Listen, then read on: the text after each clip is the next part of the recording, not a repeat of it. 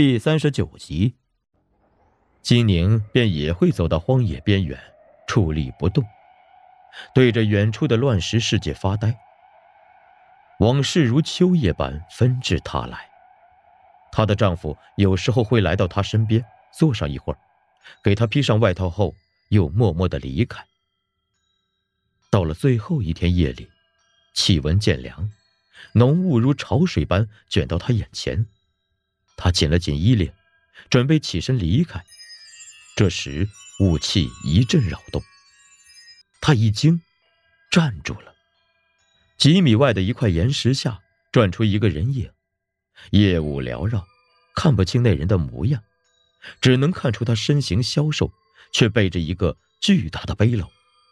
他走几步后，在地上捡起什么，扔进身后的背篓里。起风了。他的身影再次被夜雾吞没，金宁拔腿追了过去。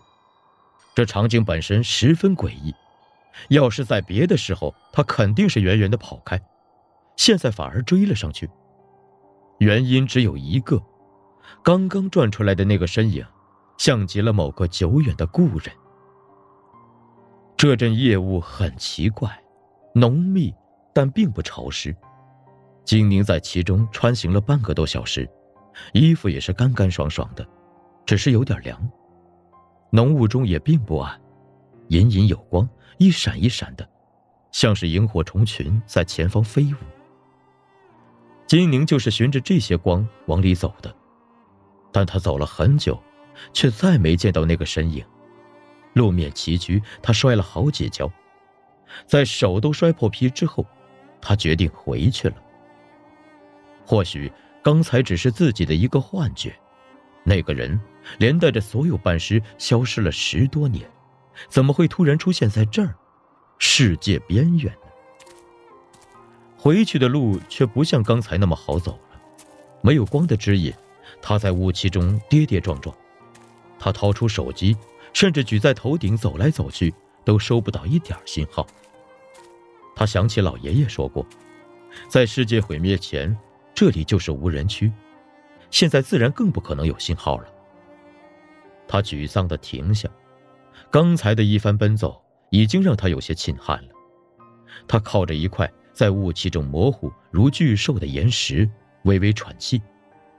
等气息匀称后，他用手撑着石壁，打算继续找路。这时的金宁已经有些慌张了，因此。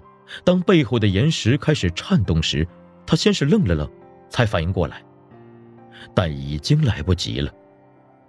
岩石往后挪动，他没了依靠，跟着摔倒，但失重只持续了一秒，他就陷在了一片柔软里。是大地，大地不再是坚硬的岩石，而是由蔓藤编织的花床将它托住，继而包裹。金灵只觉得眼前一黑，在黑暗中，而黑暗中又有什么东西在窸窸窣窣的快速移动。他尖叫一声，但叫声没有帮助他。他被蔓藤裹住，两脚离地，在空中忽上忽下的飘动着。但蔓藤的动作似乎很温柔，他并没有感觉天旋地转。所以在短暂的惊吓过后，他抽出手来。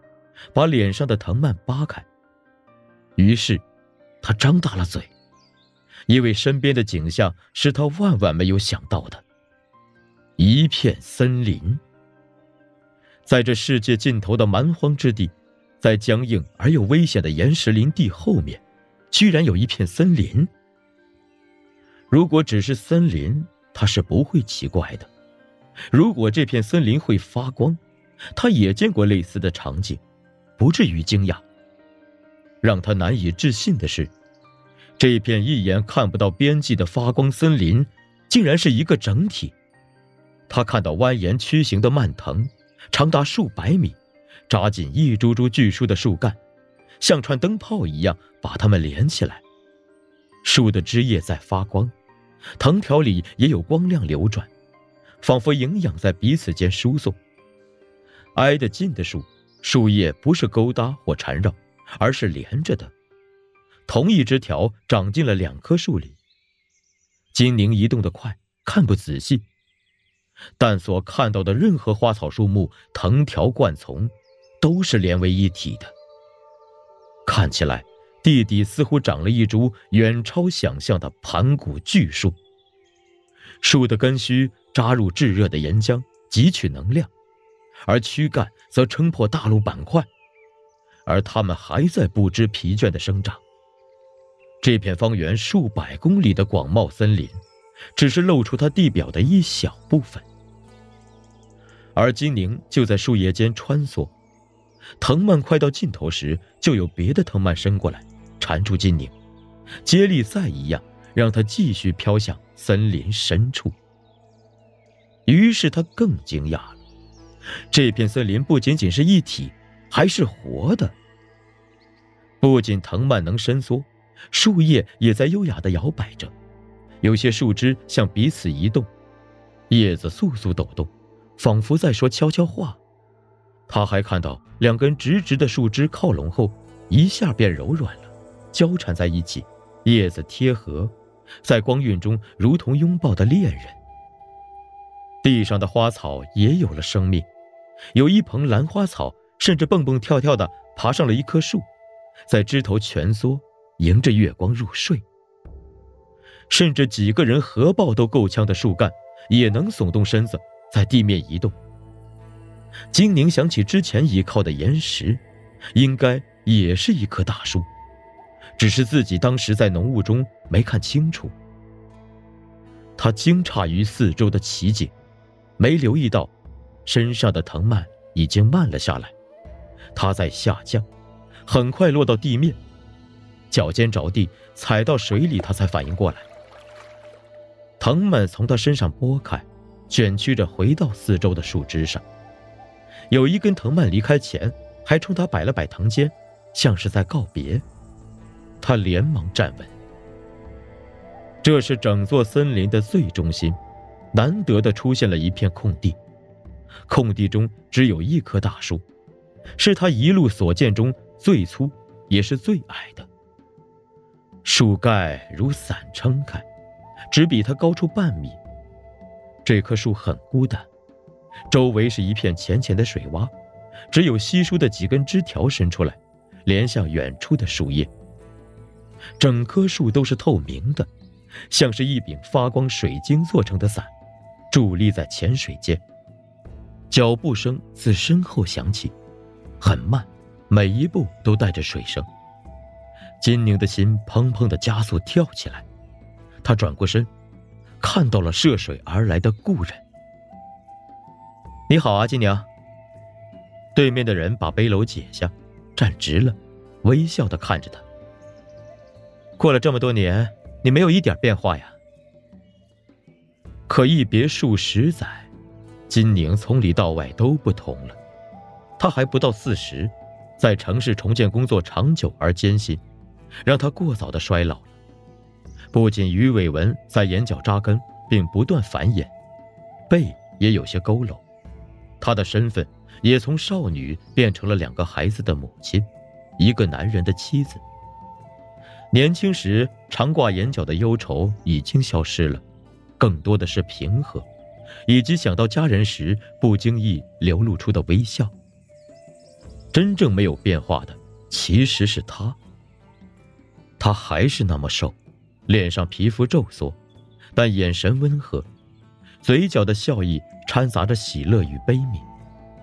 只是记忆中，他那身永远整洁的西装不见了，他身上的布料看不出材质，很是脏旧，下摆还被树枝勾破了，垂成一缕缕的。这一刻，金宁有些鼻酸，但他还是仰起头，努力的挤出一抹微笑，说。哎好久不见呀，阿川。不知从哪个方向吹来了夜风，雾气散尽，有些冷。金宁缩了缩肩膀。阿川本来正低头把背篓的东西挑出来，顿了顿，他突然抬起手，几缕光线从树枝上射出，落到他指尖，手指微跳，光线断开，远处传来巨树挪动的声音。很快。金宁就感觉不到凉意了，似乎风已被树墙挡住。他们，哦，我是说这些树。金宁道：“都听你的话吗？”阿川摇摇头，笑笑说：“没有啊，是我们共同的想法。”他蹲下来，继续捡背篓里的物品。金宁看到那些都是奇形怪状的石头，大小都有，有一个的形状很像小鸭子，只是比较毛糙。这些初具造型的石头被挑出来后，放进了水洼里。水明明很浅，连金宁的鞋底都漫不过。石头放进去后，却迅速下沉，被泥地吞没。